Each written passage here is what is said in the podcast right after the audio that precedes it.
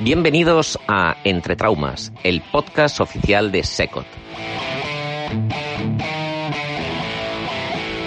Somos la cara B de la especialidad. Debates, entrevistas y mucho, mucho sentido del humor de la mejor especialidad del mundo y como nunca antes se había hecho.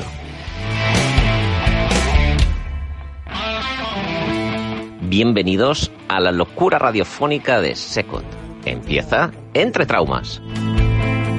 Pronto por un puñetazo, solo cabezazo, he salido del plano.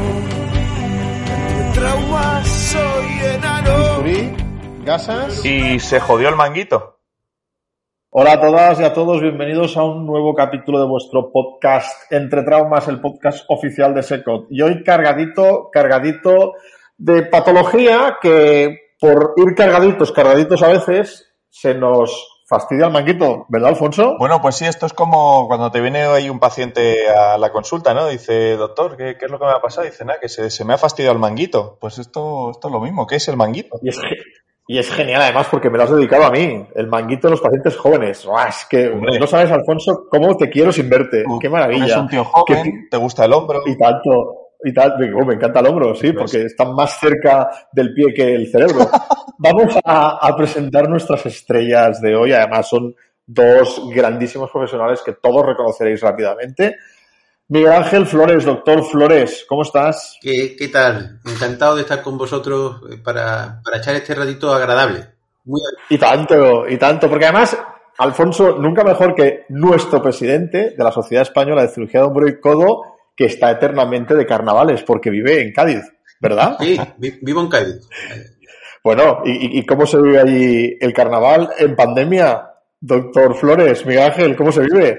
Este año no ha habido carnaval, pero la alegría que nunca nos falte. ¿eh? Es una tierra eh, linda para vivir y, evidentemente siempre con la alegría, la alegría nuestra para poder compartir con todo el que viene.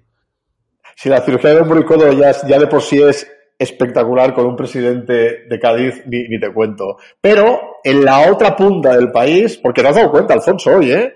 Norte, sur, centro y este. Y este, el este. y este, nos falta el oeste, este. pero bueno, no se puede tener todo.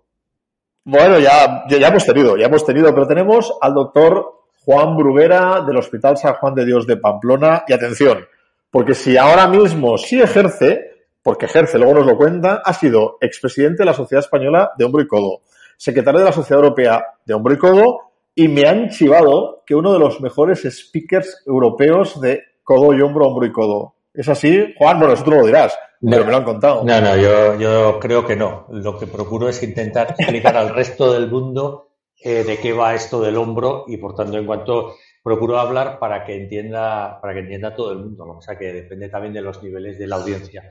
Pero no, procuro, procuro sin más, de siempre tratar de explicarme para que todo el mundo entienda y, y, y se haga aficionado a esto del hombro, porque sinceramente cuando yo empecé tampoco había tantas, el hombro era un poco rehabilitación, infiltración y cirugía abierta. Y sinceramente eso ha evolucionado de forma muy, muy, muy notable. Y de hecho yo creo que por eso hay mucha gente joven que se siente muy atraída por el tema del hombro porque ya eh, solo la rehabilitación, las infiltraciones y la cirugía abierta, a no ser que sea un- una rotura, una fractura o, o una prótesis, eso ya pasa un poco a la historia.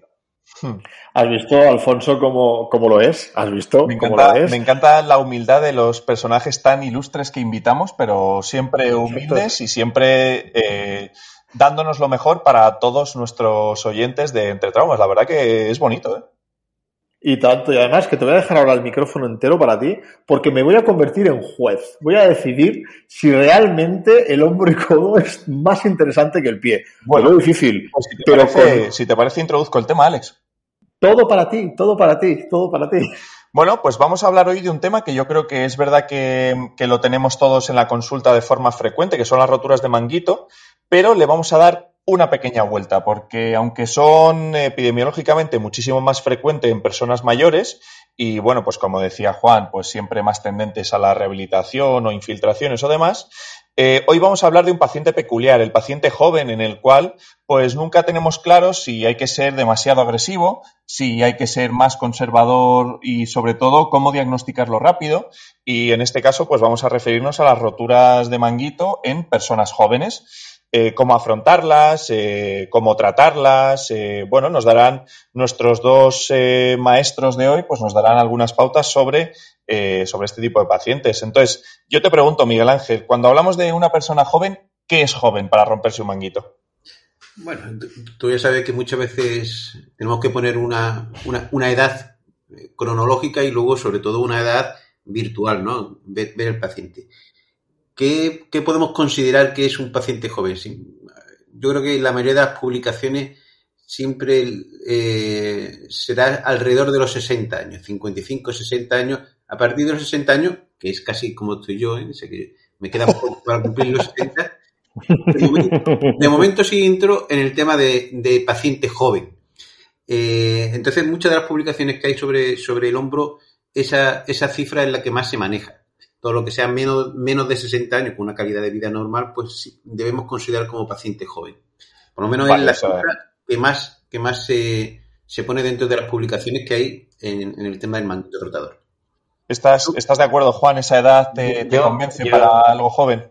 Yo, sinceramente, discreparía un poco con, mi presidente de la, de la Sociedad Española. no mucho. Me encanta este capítulo, me encanta. Vamos, a, vamos, a ver. Eh, no es lo mismo una persona joven que una persona activa. Es decir, tú puedes tener una persona de 70 años que hace pesas, que corre, que hace natación, escala, esquía, etcétera, pero esa persona siempre tendrá 70 años y sus tejidos serán de 70 años. Por tanto, en cuanto, claro, yo creo que el concepto ahora lo vamos confundiendo. ¿Por qué? Porque, como dice Miguel, todos nos vamos avanzando en edad y por tanto en cuanto, claro, antes uno de 30, cuando yo tenía 30 años, eh, los de 30 años eran, eran así, ¿no? Yo me acuerdo cuando, cuando estaba en la facultad, tenía 22 años, iba andando por la calle y había unos críos jugando a pelota y le dije, y dijeron, espera, espera, no tires que está pasando un señor y el señor era yo y yo tenía 22 años, con lo cual eh, eh, yo discrepo, yo creo que, que, 50, 55 años yo creo que es una edad más o menos eh, tope para, para discernir entre lo que es un paciente joven de tejidos, de tejidos jóvenes y de tejidos ya un poquito, un poquito más tratados, porque yo creo que todos entendéis que, todo lo que es trabajo de colágeno y, los tenocitos y todo esto van alterándose con la edad y a partir de los 50-55 años, ya sé que Miguel Ángel dice de las publicaciones, pero a partir de los 50-55 años, yo creo que no es lo mismo un paciente de 40 años que juega a tenis que un paciente de 60 años que juega a tenis. Los tejidos son algo diferentes y yo creo que puede haber el comportamiento de, un manguito es bastante diferente en cuanto a calidad de, tejido. Por eso es ahí un poco mi discrepancia. O, sea, Juan, te metes tú dentro de los mayores.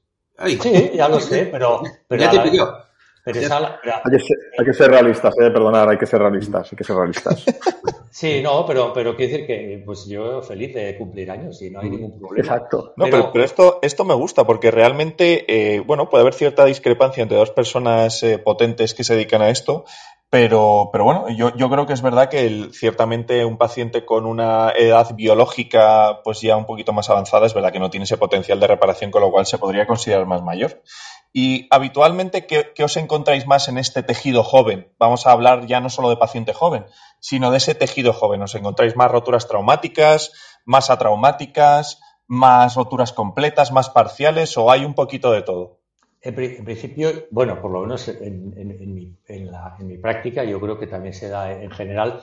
Yo creo que al final son eh, roturas en gente joven, son por, por sobrecarga mecánica y se debe, digamos que los tejidos biológicamente tienen un recambio, es decir, eh, un recambio que es eh, regeneración, eh, poco a poco se, van, se van deteriorando, se regeneran, se van deteriorando. Conforme entras en edad, hay más deterioro que, hay, que, que regeneración y por tanto, en cuanto los pacientes jóvenes que tienen una rotura suelen tener roturas parciales, a no ser que sea muy traumática, romper un manguito de forma traumática en un paciente joven necesita un traumatismo muy, muy bestia.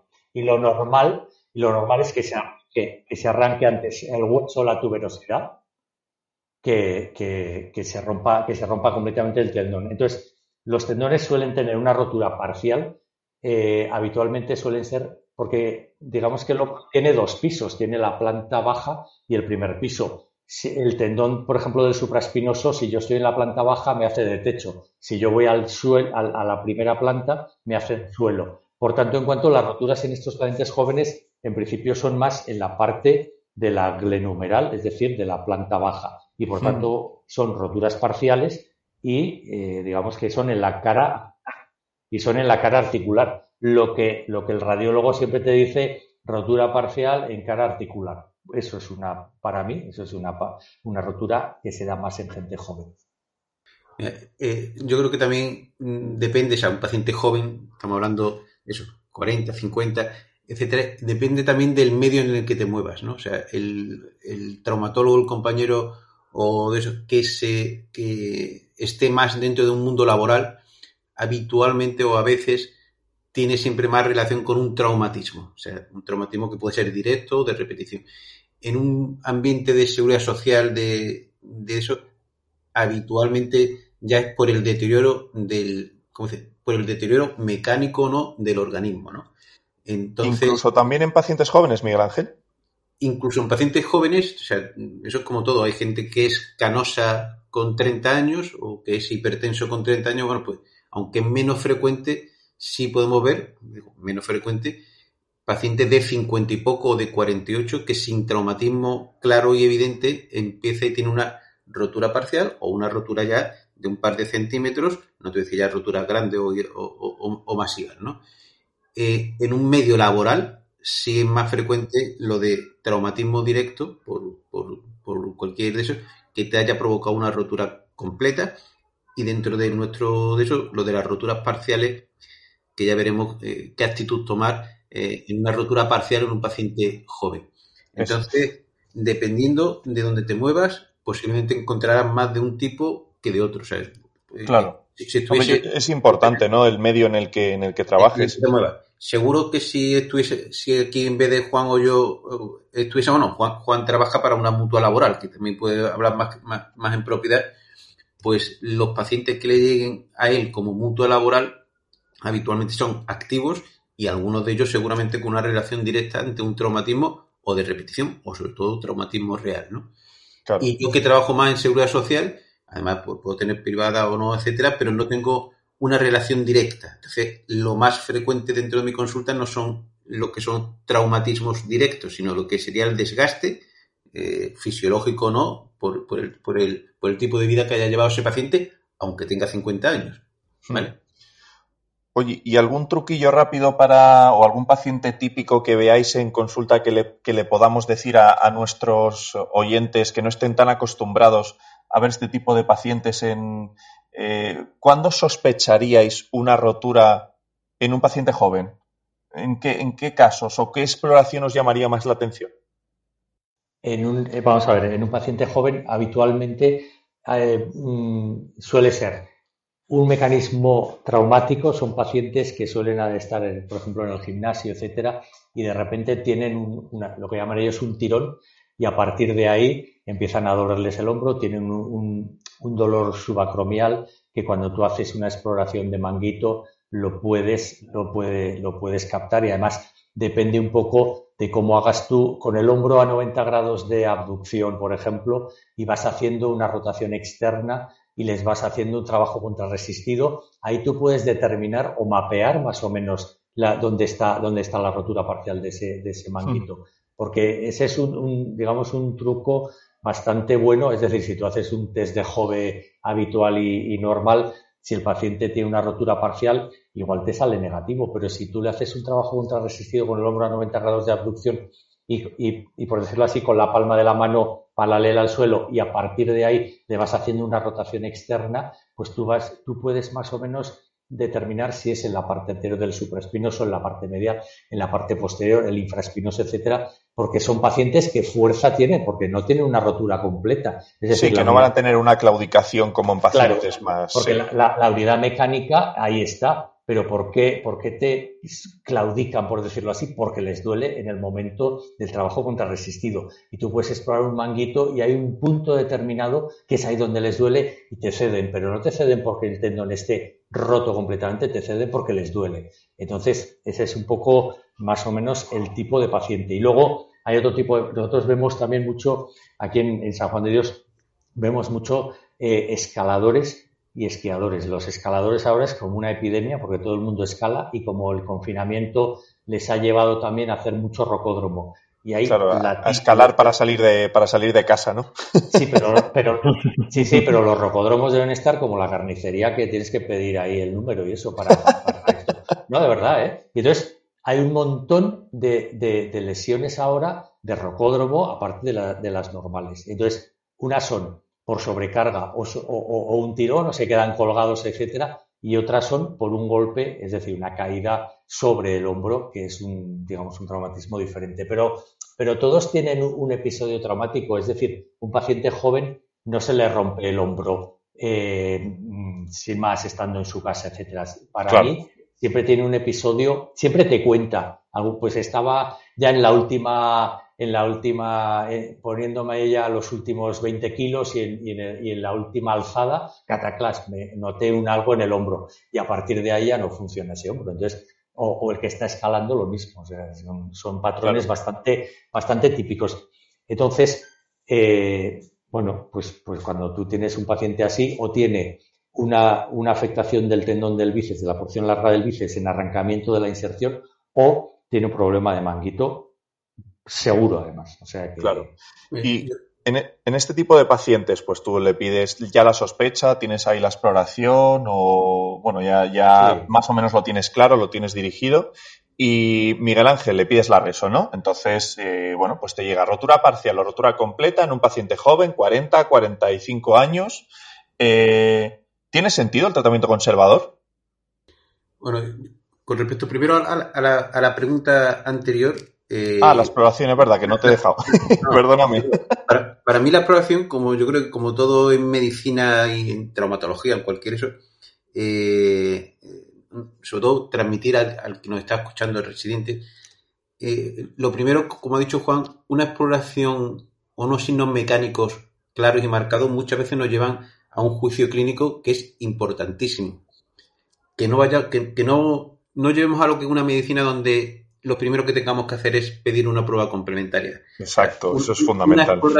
Yo creo, nosotros nos dedicamos a hombro, estamos hablando de hombro, de, cualquier cosa, de cualquier cosa, lo primero es una exploración con una serie de signos clínicos que nos van a, dar por lo menos una aproximación del diagnóstico. Eso y ya cualquier paciente que se nos sienta en la consulta, lo primero que quiere es que le pidamos una resonancia y no hemos explorado al paciente, eso, eso lo estamos incluso fomentando nosotros. Nosotros lo primero que tenemos que hacer es explorar un paciente, historiar un paciente para poder llegar a un juicio diagnóstico, ¿no? Y luego, evidentemente, ante esa exploración, tú crees que puede tener una rotura o un daño, o pues entonces ir a pedir pruebas complementarias, que en la actualidad, pues la, prueba Princeps es la, resonancia, la calidad de la resonancia eh, en la actualidad hace no que nosotros veamos, no el radiólogo, sino nosotros estamos viendo perfectamente una lesión e incluso el paciente, tú con la imagen le puedes explicar la, lesión que habitualmente, habitualmente ese paciente lo comprende perfectamente porque es una imagen anatómica casi perfecta, ¿no? Sí, sí, eso es súper importante para que sepa lo, dónde, de qué estamos hablando. Sí, sí. Entonces, el paciente comprende también su lesión, ¿no? Yo creo que en ese momento se hace una empatía entre, entre médico, cirujano y, lo que sería el paciente que es importante, yo por lo menos es lo que intento, enseñarle la lesión que se ve y se entiende perfectamente habitualmente. Pero recalcar sobre todo para el residente que nos, que esté escuchando, lo de acostumbrarse siempre a hacer una exploración con una serie de signos mecánicos que nos, nos van a orientar a un diagnóstico de eso. Con traumatismo, sin traumatismo, con su historia o sin su historia. Y evidentemente ante ese juicio clínico, pues pedir una resonancia que nos va a ayudar a confrontar lo que tú teóricamente eh, has pensado. ¿No, te parece así, Juan? sí, pero y, luego también una cosa, si entráis en la página de, un médico de Manchester que se llama Len Funk, eh, o Leonard Funk, eh, vamos a ver, es, una página web muy buena y él recogió, creo que eran 122 signos eh, y síndromes y cosas de estas sobre el hombro. Es decir, eh, nos podemos encontrar en un informe médico de una exploración clínica que, tienes como una lista de teléfonos que es positivo, negativo, dudosamente positivo, dudosamente negativo.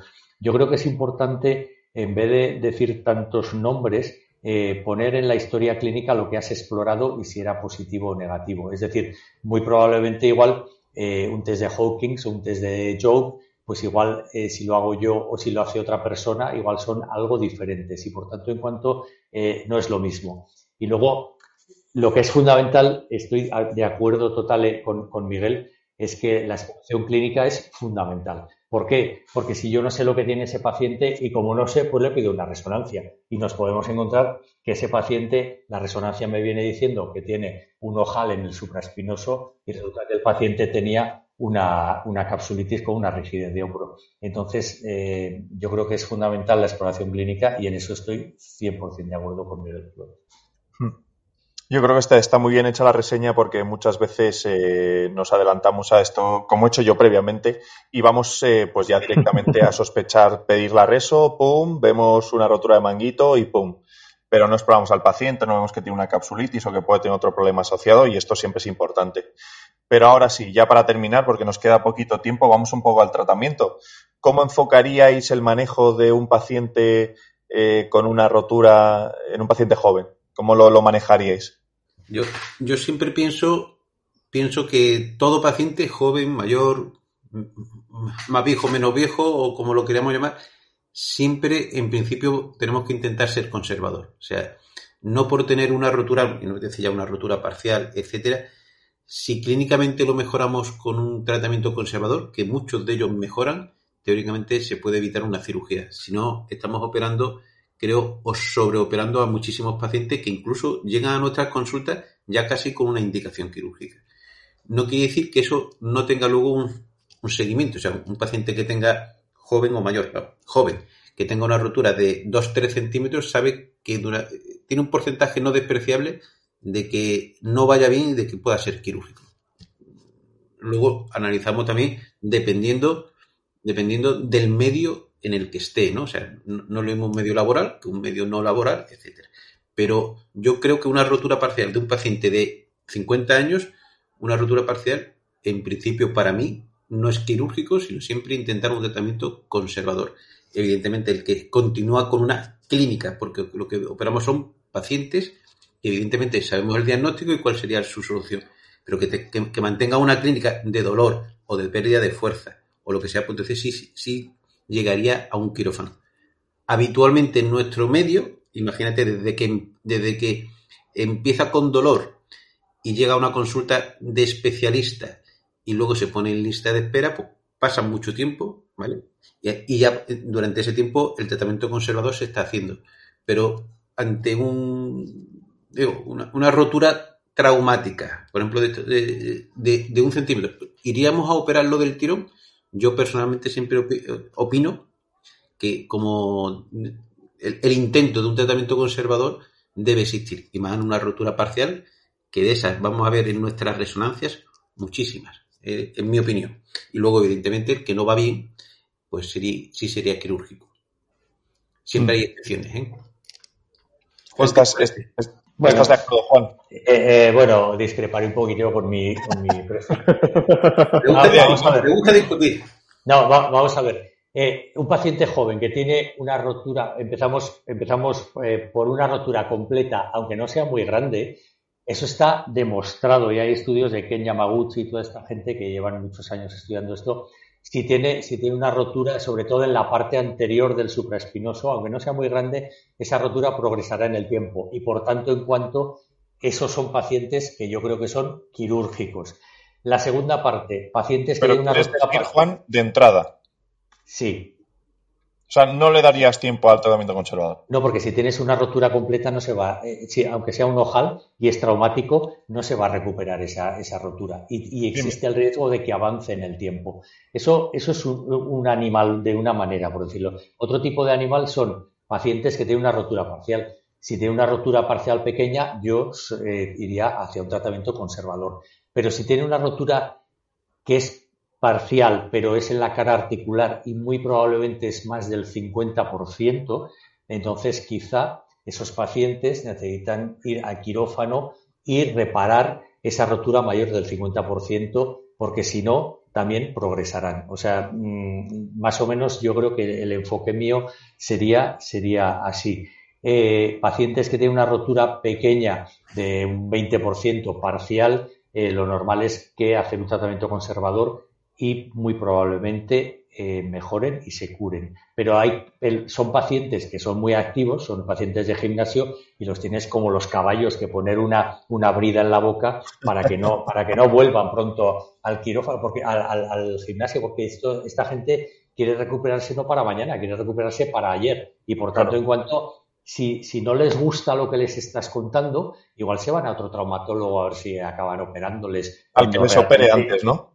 Claro, pero cuando realmente no tienen que ser operados, porque, porque son roturas, no son tan grandes y por tanto, pero claro, necesitan un tiempo. Y esos son pacientes que además se los puedes demostrar. Si les dan mucha caña, por ejemplo, en rehabilitación, mucho trabajo de rehabilitación, son pacientes que van peor, peor porque les duele más. Y les dices, ahora vamos a hacer dos semanas de vacaciones de rehabilitación. Y te miran y te dicen, ¿y ahora cuál es el tratamiento? Le digo, ninguno, vacación. Y cuando vuelven a las dos semanas, están mejor. Y por tanto, en cuanto les estás demostrando que su tendón necesita un poquito de tranquilidad y de reposo. Más o menos yo creo, que, Yo, yo creo que hemos dejado el capítulo muy arriba, Alfonso. Creo que hemos generado polémica. Creo que de este capítulo se va a hablar y va a generar otros capítulos porque hemos entrado en el, en el tratamiento Sí, sí, además parece que lo hemos dejado ahí un poquito en el aire, que es donde nos gusta. Sí, sí, exacto, exacto, exacto, exacto. tanto, yo... Juan, es más quirúrgico que yo, ¿eh? O sea que... No, no, no, no. Miguel, perdona. Yo, o, hemos dicho algo parecido, ¿eh? O sea que, no, no, yo, evidentemente... perdona, yo, yo soy un traumatólogo muy conservador y creo que opero a los que se tienen que operar, no, no a todo el que entra por la puerta ala, le das el cuchillo, ni mucho menos. Me encanta, me encanta que hayáis puesto, que hayamos puesto encima de la mesa este debate, porque este podcast lo siguen muchísimos residentes.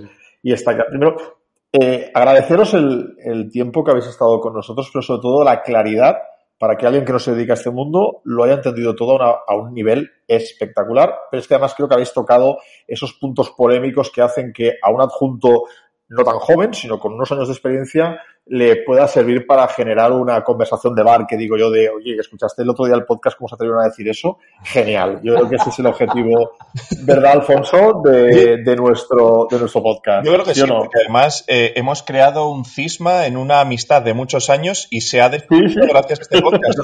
no, no, no, no, no, ni mucho nuestro, nos tomamos dos cervezas más y, y, seguimos hablando de lo mismo, ¿eh? Que no es...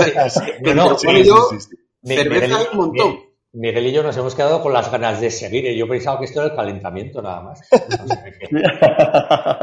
Amigas y amigos, tenemos que dejarlo aquí. Alfonso, eh, déjame despedir a, Miguel Ángel Flores, nuestro presidente. Muchísimas gracias por el rato que nos has hecho pasar. Miguel Ángel. Muchas gracias. A vosotros ha sido genial. Juan, gracias Miguel Ángel. Juan, eh, no, tu fama no era en balde un gran speaker, un gran ponente. No, pero es importante que, se entienda todo esto, es fundamental. Oh, por supuesto, por supuesto. Como todo en la vida, hay que explicarse bien para que la gente nos entienda. Yo os agradezco la oportunidad y la verdad que, me lo he pasado muy bien. Así que... Muchísimas gracias. Alfonso, todo tuyo el cierre. Muy bien, pues yo despedir a nuestros dos grandísimos ponentes y agradecerles de nuevo su tiempo a Miguel y a Juan Muchísimas gracias por haber estado con nosotros y a todos los que estáis al otro lado, recordaros el breve resumen de todo esto. Una patología que parece pues eh, meridianamente clara eh, puede tener bastantes puntos de vista y todos ellos basados en ciencia y basados en una bibliografía como, como aquí veis a nuestros dos ponentes y que es fundamental la exploración en todos nuestros pacientes. Recordad que es, tenemos que tener un plan prefijado a la hora de pedir pruebas complementarias para llegar a buen puerto. Y esto es importante y sobre todo haber eh, estado atentos a lo que nos han contado nuestros dos ponentes. Así que recordad, a veces para seguir hay que empezar de nuevo. Esto ha sido Entre Traumas.